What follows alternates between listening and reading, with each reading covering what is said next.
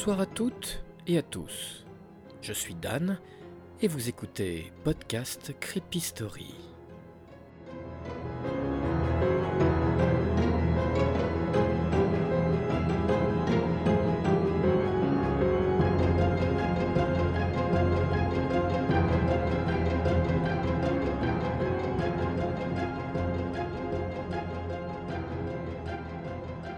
J'ai intitulé l'histoire de ce soir Jalousie.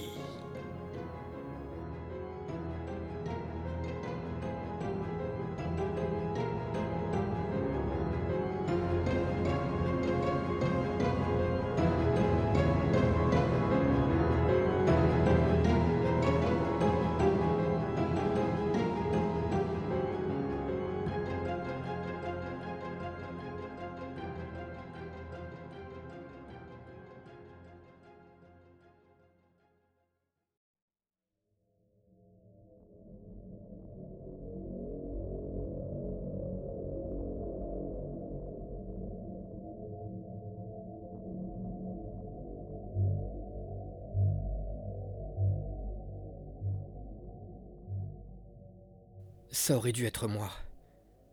Ça aurait dû être moi. Je suis né en avril 1975. Mes parents voulaient avoir un deuxième enfant. Mon frère aîné, lui, n'en voulait pas.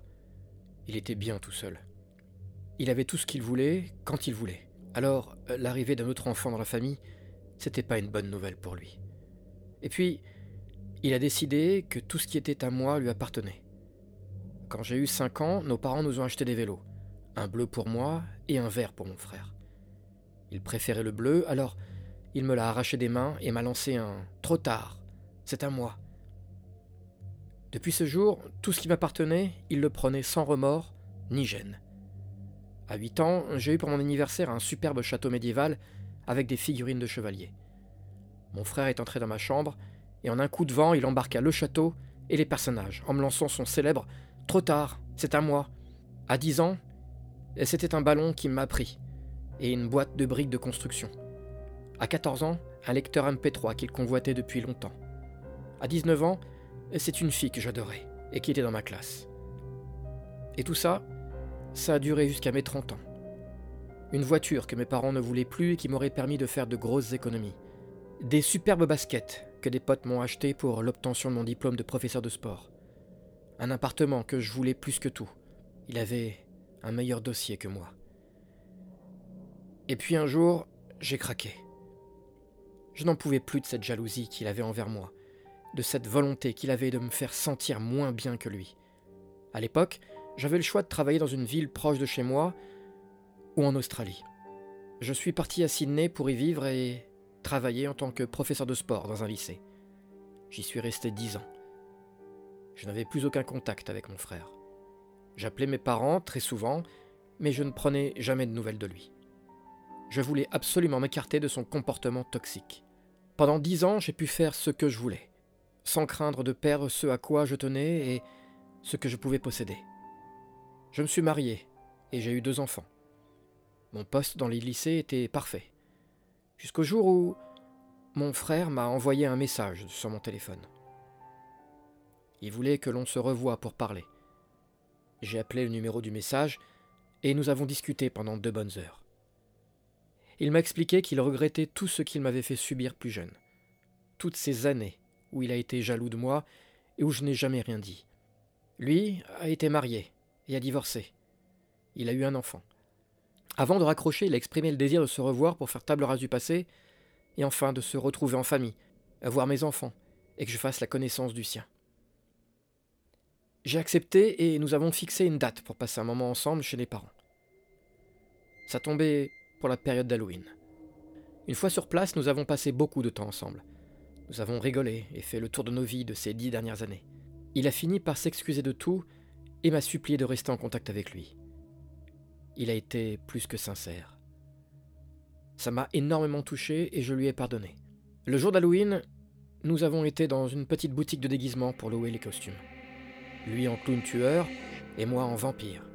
Inconsciemment, je m'attendais à ce qu'il me prenne mon déguisement des mains pour le mettre à la place du sien. Mais il ne le fit pas. Le soir, nous sommes sortis pour chercher des friandises chez les voisins de mes parents. Lui, son fils, mes enfants et moi. Nous avons parcouru pendant plus de trois heures les ruelles peuplées de créatures étranges aux alentours de chez nos parents. Nos enfants étant épuisés, ma femme est venue les récupérer et les ramener chez mes parents. Nous avons continué, mon frère et moi, notre chasse aux bonbons. J'étais tellement content d'avoir un grand frère à ce moment-là. Une sensation dont je rêvais souvent, enfant. Pour finir notre soirée, nous sommes passés devant la maison du vieux Charlie. Un mec étrange qui ne sortait jamais de chez lui. On a sonné à la porte, et en souvenir du temps passé, on lui a demandé des bonbons ou un sort. Il a ouvert la porte et nous a tendu un bol plein de boules de friandises rouges, bleues et vertes. J'en ai pris une bleue et mon frère une verte. Le vieux Charlie, fidèle à lui-même, était toujours autant lymphatique et mou. Il est rentré chez lui avec un petit sourire vicieux au coin de la bouche. On est resté sur le trottoir et j'ai dit à mon frère Allez, un dernier pour la route, en prenant la boule bleue du vieux Charlie. Mon frère a pris la sienne et il la jeta par-dessus son épaule. Il me prit la mienne de la main et me lança un Trop tard, c'est à moi, Tony Truant, avant de la mettre dans sa bouche et de la croquer. Tout un pan de ma jeunesse est remonté en moi. Et puis, j'ai vu son sourire sur son visage, et j'ai compris que c'était une blague, pleine de souvenirs et de regrets. Alors, alors je lui ai pardonné. Je suis resté là, devant lui, sans rien dire, fier de ce frère qui a su prendre sur lui et me refaire rentrer dans sa vie, sa vie de grand frère. Soudain, son visage a changé. Son sourire s'est effacé et il est devenu inexpressif. Ses yeux se sont froncés comme si il me demandait de l'aide. Des larmes ont perlé sur ses joues, des larmes salées, très vite remplacées par par du sang. Il a ouvert la bouche pour demander de l'aide et une écume rosâtre en est sortie. De l'hémoglobine coulait à présent de ses oreilles et de ses narines. Et puis, il eut un renvoi, et des litres et des litres de sang sortirent en un jet puissant de sa bouche. Je ne savais pas ce qui lui arrivait, ni ce que je pouvais faire pour l'aider. Je suis resté devant lui, complètement bloqué par la peur et l'horreur de ce qui se passait. Au bout d'un moment, ce qui devait arriver arriva. Son rectum lâcha et la totalité de ce qu'il y avait dans son ventre se déversa d'un seul coup en sortant par son sphincter en une bouillie gélatineuse d'organes, de sang et de matière fécale nauséabonde. Son œil droit coula de son orbite pour tomber mollement sur le sol et éclata vulgairement en une explosion blanchâtre. Son corps tomba comme une poupée de chiffon. Il eut quelques spasmes avant de ne plus bouger du tout. J'ai repris mes esprits et dans un dernier sursaut d'énergie, j'ai hurlé à l'aide. Quand j'ai regardé autour de moi pour chercher quelqu'un, j'ai découvert avec horreur d'autres personnes à terre, dans une mare de sang qui, quelques minutes avant, devait être leurs intestins. Je suis resté là, assis sur le trottoir, à regarder une tache de sang appartenant à mon frère qui avait giclé sur la chemise blanche de mon costume. La police est arrivée, accompagnée d'ambulances dont les sirènes hurlaient dans la nuit noire. Après l'enterrement de mon frère, la police nous expliquait que le vieux Charlie était bipolaire et que dans un accès de démence, dû à sa maladie, il avait placé dans les sucreries des capsules d'acide chlorhydrique mélangées avec d'autres produits pour accélérer son action sur le corps humain. Au total, 12 autres personnes sont décédées cette nuit d'Halloween. 12 personnes dont 4 enfants. 12 personnes dont mon frère. Ça aurait dû être moi ce soir-là. Ça aurait dû être moi. Ça aurait dû être moi.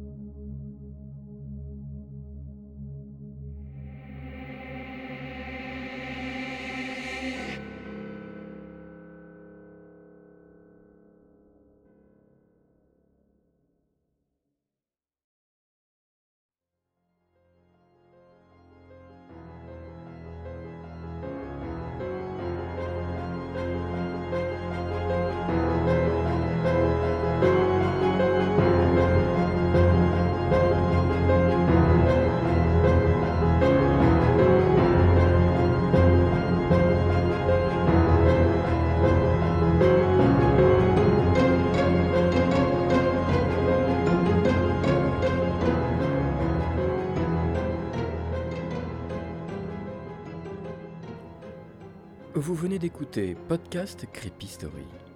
Ce podcast est produit par moi, Dan, via la Sentence Prod. Si mes histoires vous ont plu, alors n'hésitez pas à les partager avec vos amis votre famille. Ça permettra au podcast d'avoir plus de visibilité. Retrouvez tous les épisodes dès leur sortie sur toutes les plateformes de lecture de podcasts comme Podcast Addict, Apple Podcast, Deezer, Spotify, Google Podcast ou encore. Vous pouvez aussi aller liker ma page Facebook, Podcast Creepy Story, et même y laisser un commentaire, ça fait toujours plaisir. Je vous donne rendez-vous pour un prochain podcast avec des histoires qui ne vous laisseront pas fermer l'œil de la nuit. Et le mot de la fin?